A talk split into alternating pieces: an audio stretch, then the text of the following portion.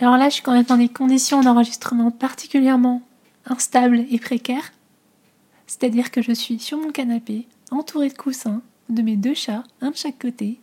Il fait super froid dehors. Là, il manque plus qu'un petit, euh, petit feu de cheminée Netflix sur la télé, un thé. D'ailleurs, je vais aller m'en faire un. C'est scandaleux. à tout de suite.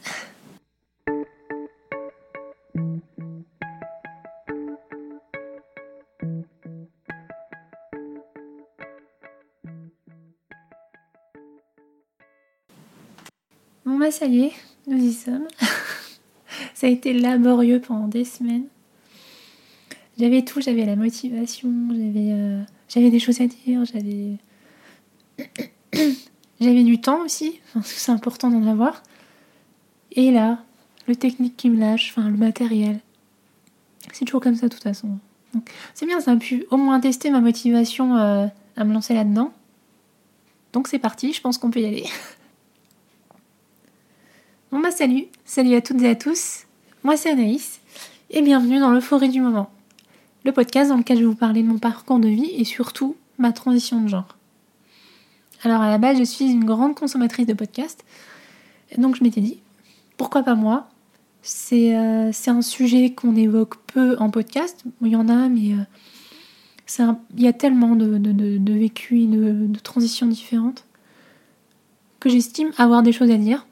Euh, je pense qu'on a très peu de, de représentation, hein, que ce soit dans les médias, que ce soit dans, le culturel tous les parcours, euh, toutes les transitions, toutes les histoires méritent d'être racontées, écoutées.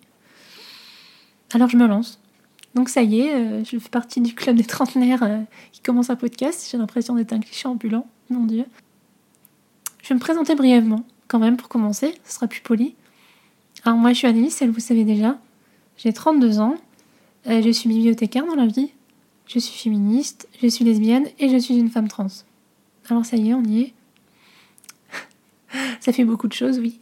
Et donc je peux vous dire que mon profil provoque beaucoup de saignements de nez chez les lecteurs de Figaro. Et pas que d'ailleurs, parce que les réactions sont partout. Je vais pas vous le cacher. Alors pourquoi je me lance?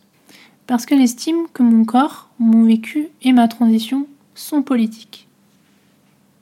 Surtout cette année, ça a été un déchaînement de haine, un déchaînement de conneries aussi surtout.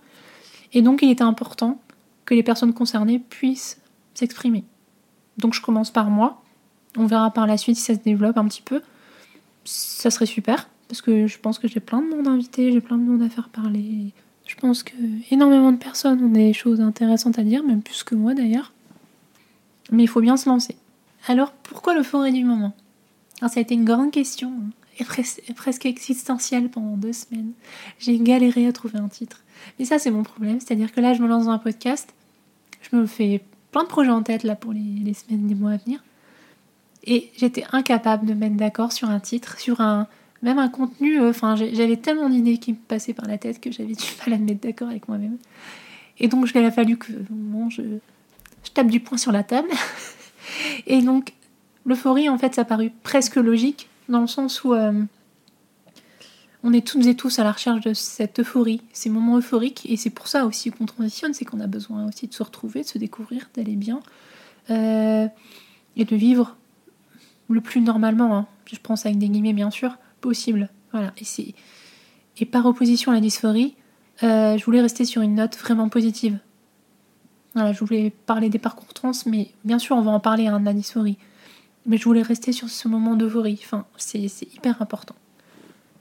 Donc la dysphorie, oui, comme je disais, on va en parler. Ça va être euh, moi, elle a été très présente dans ma vie euh, depuis deux ans, euh, à des degrés divers, hein, bien sûr, elle est de moins en moins présente. Il y a des moments où ça revient sans aucune raison, on ne sait pas pourquoi. Enfin, c'est comme, comme plein de choses. Hein. Mais, il faut savoir l'apprivoiser et j'en parlerai. Enfin, dans plein de grandes étapes, elle a été là. Hein. Me limite une, une amie qui a tes côtés très très souvent, trop souvent d'ailleurs.